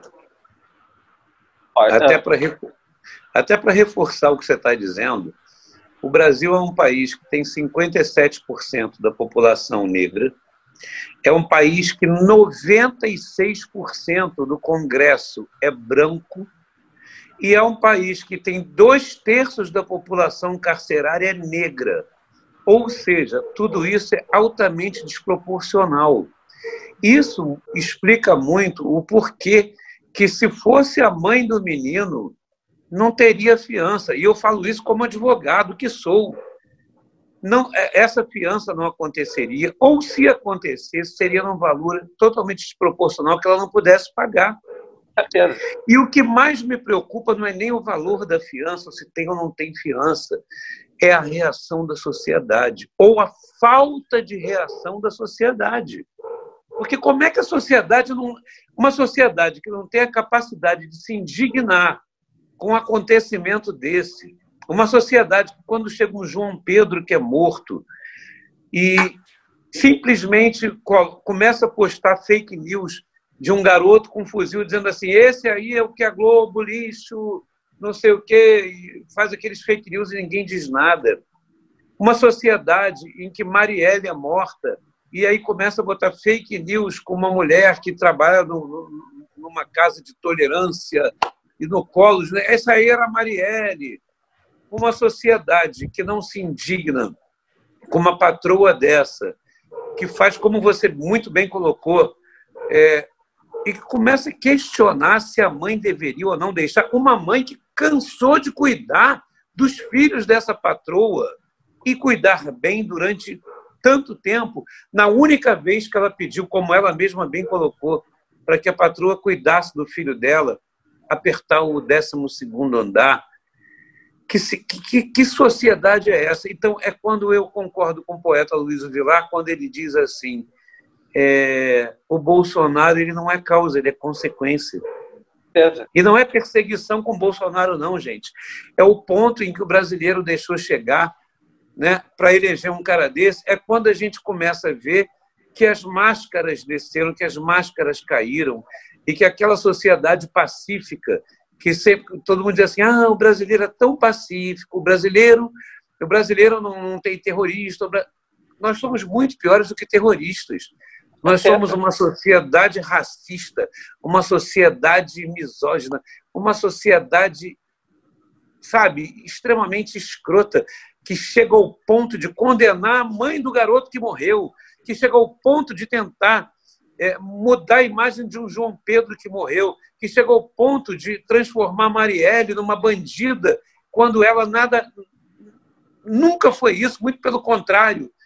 Que sociedade é essa que nós vivemos? É isso que a gente tem que discutir. Né? Então, realmente, Rafael, parabéns por tudo que você colocou, porque realmente a culpa não é nem da patroa, ela é um produto dessa sociedade horrorosa e desse presidente que todo mundo dizia que eu estou pouco importando, pouco me importando se ele é racista, se ele é isso, se ele é aquilo. Eu só quero um presidente. Ou seja, ele é um subproduto do pó de merda dessa sociedade. Você sabe, você sabe que é, é, eu, eu, tava, eu tenho um amigo, eu tenho um amigo que ele é tem umas tiradas que são maravilhosas, assim, tipo o Aloysio, né? Às vezes acontece alguma coisa, você olha no Facebook do Aloysio e tem umas tiradas maravilhosas sobre as coisas que estão acontecendo. Verdade. E o, o, o Rodrigo, o Rodrigo Furtado, esse meu amigo, ele é DJ, e ele postou um texto no Facebook dele. Cara, eu vou ler para vocês porque eu achei esse texto fantástico, eu até compartilhei com várias pessoas. Uma assim, a esposa de um fidalgo tratador obrigou que sua mucama fosse trabalhar em plena crise sanitária. A escrava, que não tinha escolha nem com quem deixar o filho, levou o pequeno negrinho de apenas cinco anos para casa grande. Sinhá, como de costume, mandou que a mucama levasse o cão para passear. Sabe como são os senhores de engenho? Têm filhos e não criam, têm animais e não cuidam. Terceirizam até o afeto. Como diz a música, a carne mais barata do mercado é a carne negra. O filho da escrava sozinha e com saudade da mãe se deu a chorar. Chororou na cozinha, Sinhá não quer. Ainda mais em hora tão imprópria, na hora que a Sinhá cuidava das unhas. Imaginem que insolência. Saturada mandou que o negrinho fosse à procura da mãe e conduziu para fora da casa grande. No caminho, o negrinho desorientado, sozinho e com medo, não resistiu, se perdeu e morreu. Sabe quando isso aconteceu? Não foi no século XIX, foi em junho de 2020. O negrinho é Miguel Otávio Santana da Silva. Assim, ah, foi presa? Não, ela vai responder em liberdade, claro. Pagou 20 mil contos de reais e tá tudo certo. Seu nome, Sari Corte Real, primeira-dama de Tamandaré, cidade do litoral do sul de Pernambuco. Fidalgo Tratador, Sérgio Acker Corte Real, prefeito de Tamandaré, cidade do litoral de Pernambuco. O nome da escrava é Mirtes Renata de Souza. A Casa Grande, condomínio Pier Maurício de Nassau, no caso da Alfândega, Recife. O prédio é parte de um conjunto conhecido como Torres Gêmeas, cujos apartamentos custam em torno de 2 milhões de reais. Imagine vós, me se a escrava por descuido mata o cachorro da Sinhá. Vixe, não quero nem pensar. Escravidão foi um pecadilho. A escravidão está aí, nos revisitando todos os dias, presente e perene. A empregada continua indo na sua casa durante a pandemia ou você é daqueles que curte postar sobre isolamento mas a sua empregada não conta, isso é normal. E a babá? Não tem como ficar em casa com duas crianças? Imagina, é assim que começa, é o racismo estrutural. Parabéns, e você está inserido nele. É, o exemplo, assim, o texto, é, eu achei o texto fantástico. Ele fantástico, tem textos bom. que são maravilhosos. Mas, assim, explica perfeitamente o racismo estrutural e, Marta, você tem como colocar teve... no nosso grupo depois esse texto? Tem. E depois, dentro daquela conversa que a gente teve lá no primeiro bloco, né, cara? Parece normal. Parece normal, mas é assim que surge o racismo estrutural. Quando você necessita de alguma coisa e você tem alguém para fazer essa coisa para você, e tudo parece normal, né, cara? Claro. Não tem um novo normal. É o, é o normal de sempre, desde o século retrasado, né? Verdade. Quer falar, Joga Carol? lá no nosso grupo do WhatsApp depois esse texto para poder Por postar. favor, gente. Quer falar. Carol? crédito. É, não, só para complementar tudo que já foi dito, eu acho que é muito interessante a gente pensar nesse racismo estrutural enquanto algo que quem tem seus privilégios não quer abrir mão de jeito nenhum deles, né? E acha que as outras pessoas são subordinadas e que elas têm que continuar subordinadas, porque o, eu sou a madame, então o meu isolamento importa e o isolamento da empregada não. O isolamento da quem é empregada para ter isolamento? Né? Ela tem que sair de casa, pegar o transporte público lotado, vir até a minha casa me servir, né? Então é interessante a gente pensar esse texto perfeito faz a gente refletir o quanto que isso ainda é enraizado na nossa cultura, o quanto que isso ainda é enraizado é, nos nossos na, nas nossas classes sociais, nessa, nessa divisão tão desigual das nossas classes sociais, e o quanto que isso ainda está muito longe, porque como vocês falaram, essa falta de indignação da sociedade, né, é, gera um post ali, gera um post aqui, mas fica por isso mesmo, né? E, e entra para as estatísticas, esse é mais um caso, e fica por isso mesmo. E o quanto que isso é, é, se naturaliza cada vez mais e vai seguindo para ser apenas mais um número, quando não deveria ser, né? É. Quando já era para a gente estar disperso, é, desperto, na verdade, para isso há muito mais tempo e, e, entender que o racismo existe sim. Essa coisa de falar que o brasileiro é pacífico é porque o preconceito e a violência muitas vezes está nas sutilezas. É num botão Verdade. que eu apertei errado sem querer, sem querer, né? É um, é um olhar de desprezo que eu dei sem intenção.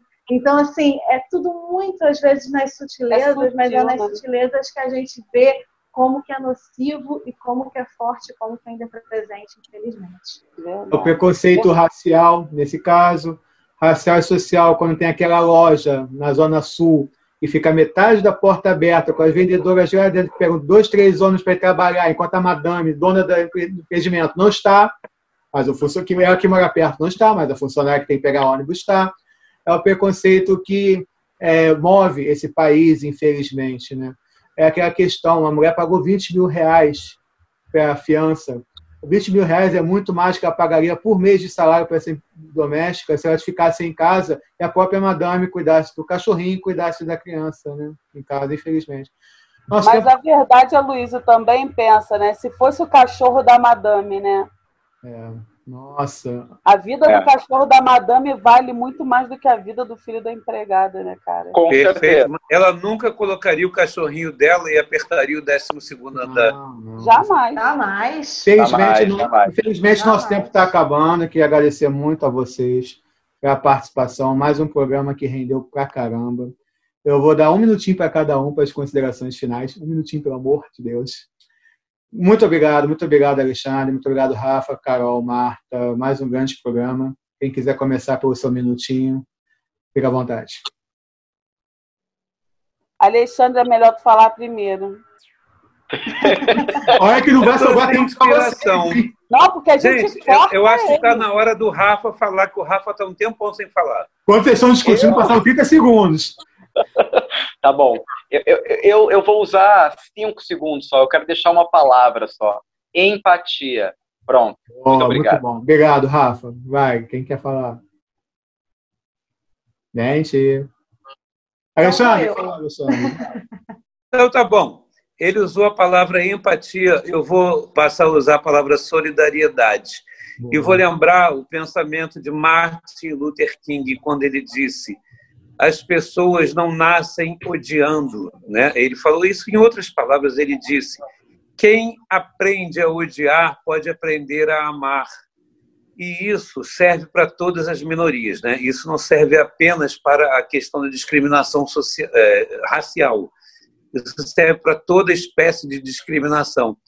Eu acho que esse momento de pandemia, onde eu repito, as pessoas estão sendo igualadas, né? as pessoas estão sendo é, niveladas né? em função disso. Como eu, como eu disse, o, o, empregado da fábrica pode pegar, Por exemplo, eu, eu como advogado, eu estou entrando com algumas ações assim, porque eu posso levar para uma prisão domiciliar um preso, porque ele pode passar isso para outros presos, e porque ele pode passar isso para o carcereiro, que pode passar para a sua pra família, que pode passar para o diretor da prisão, que pode passar para a sua família. E isso é uma, uma recomendação do CNJ, do Conselho Nacional de Justiça. E a diminuição da progressão de pena, do fechado para o semiaberto, o aberto. Então, gente, por que, que isso tudo surge? É uma questão de solidariedade, uma questão de preocupação com o coletivo da sociedade. Então, que essa pandemia sirva para que as pessoas parem a pensar no seu próprio umbigo, no seu próprio núcleo familiar, é, na sua própria casta social e passem a olhar para todo para toda a sociedade como, como como esse planeta fosse uma coisa coletiva, para que esse planeta possa ser um planeta escola, né, para que todos aqui aprendam a evoluir, né? Então, eu acho que a palavra hoje seria solidariedade. e essa solidariedade que deve nos mover. Obrigado, poeta, pela sua participação mais uma vez brilhante. Carol, Marta. A minha, a minha, a minha final é igual a do Rafa, mas é amor ao próximo. Boa. Obrigado, Marta. Carol, obrigado pela participação. Ah, Luiz, obrigada. Deixo como palavra a esperança. Eu acho que isso é uma coisa que a gente tem que carregar dentro da gente todos os dias, principalmente em momentos tão difíceis. É, queria agradecer pelo espaço, pelo debate, todos os colegas, foi maravilhoso hoje. E quero aproveitar também para convidar as pessoas a curtir as redes sociais do meu canal. Eu lancei um canal recentemente que se chama Falando de Carnaval. Ele tem, ele é muito recente, vai fazer três meses ainda, mas ali eu falo um pouquinho dos bastidores do carnaval com um olhar assim informativo quase que didático, né? A intenção é a gente valorizar os profissionais dessa festa e trazer com um olhar um pouquinho diferente para quem frequenta carnaval, para quem não frequenta, para quem gosta, para quem não gosta, poder olhar aí de uma forma um pouquinho diferente. Então, tenho falando de carnaval no YouTube, tem o Facebook falando de carnaval e o meu Instagram também, arroba Carolina Grimião, quem quiser, muito bem-vindo. Obrigada, viu? Muito obrigada a todos vocês. Assim se encerra o terceiro episódio de Sobretudo e Mais Alguma Coisa, com violência contra as minorias, reabertura das cidades. Agradecendo mais uma vez Marta, Carol, Rafa, Alexandre. Dizer que você pode acompanhar o nosso canal. Se você perder a estreia nessa terça-feira, você pode ver durante os dias, vai estar lá, junto com nossos curta-metragens. Na sexta-feira passada chamamos Home Office. Nessa sexta está o curta de comédia Namoro em Tempos de Pandemia, por causa dos namorados. E lá também tem os dois primeiros programas, sobretudo mais alguma coisa. O primeiro sobre cultura e o segundo sobre racismo e fascismo. Quem quiser também dar, é fazer aquele exercício em casa, quiser só ouvir Spotify, no Anchor, lá o programa, os outros programas também. Muito obrigado a todos. Vidas negras importam. E outra coisa, não está proibido o flerte. O flerte não está proibido, mas se a moça recusar, fica na sua, tá? Não tem um limite. Aceite o limite dos outros. Pense que você pode ter mãe, pode ter irmã, pode ter filha. Valeu, gente. Até mais. Até o próximo programa. Tchau. Sobretudo e mais alguma coisa. Apresentação Aloysio Vilar. Produção e edição Luto Tunge.